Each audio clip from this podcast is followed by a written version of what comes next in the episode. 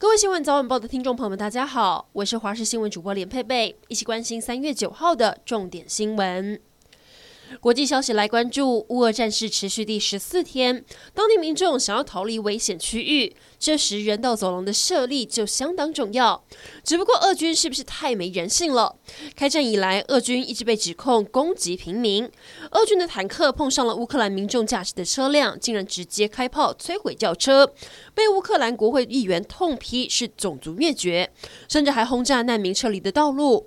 尽管俄国宣布在台湾时间今天下午三点会在基辅、切尔尼戈夫、哈尔科夫等地再开设人道走廊，不过乌克兰质疑俄罗斯到底有没有诚意？然而俄国这边的攻势还能持续多久呢？根据流出来的情报密件显示，俄军已经有一万人阵亡，大概还需要五十万名兵力才能占领乌克兰。但目前俄国的经济面临崩溃，预估战争最多只能撑到六月。乌克兰总统泽伦斯基八号获邀到英国国会发表演说，在这场历史性的谈话中，他先呼吁大国协助确保乌克兰的领空，并指控俄军攻击有如种族灭绝，还引用英国前首相丘吉尔在二战时期的名言：“我们会在森林、在田野、在海岸与山丘上战斗，誓言乌克兰会奋战到底，绝不妥协。”然而，他接受 ABC News 专访时也表示，乌克兰不想要沦为跪地乞求的国家，不再坚持要加入北约，这将为乌俄停火谈判开启空间。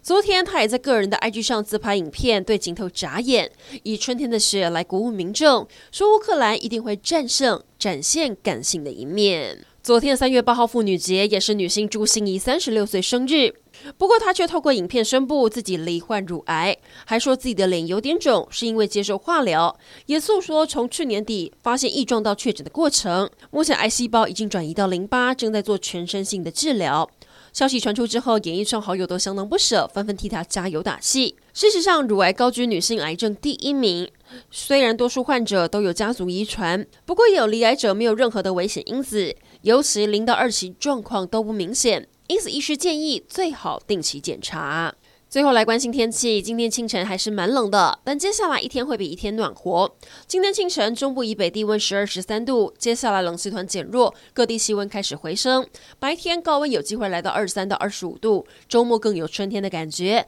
但要留意日夜温差大。也因为天气回暖，西半部清晨要留意可能会有起雾的状况，开车骑车都要注意安全。预计下一波天气变化会是在下周一，又有锋面报道，北部东半部又要下雨。然而这几天冷气团来袭，高山地区像是雪霸国家公园的雪山圈谷被皑皑白雪覆盖着。往年三月这个时候雪都融光了，但今年冷空气一波接一波，目前积雪还有六十公分。管理员也说，今年的雪况特别好，还有山友背着琵琶登雪山主峰，在雪地里演奏。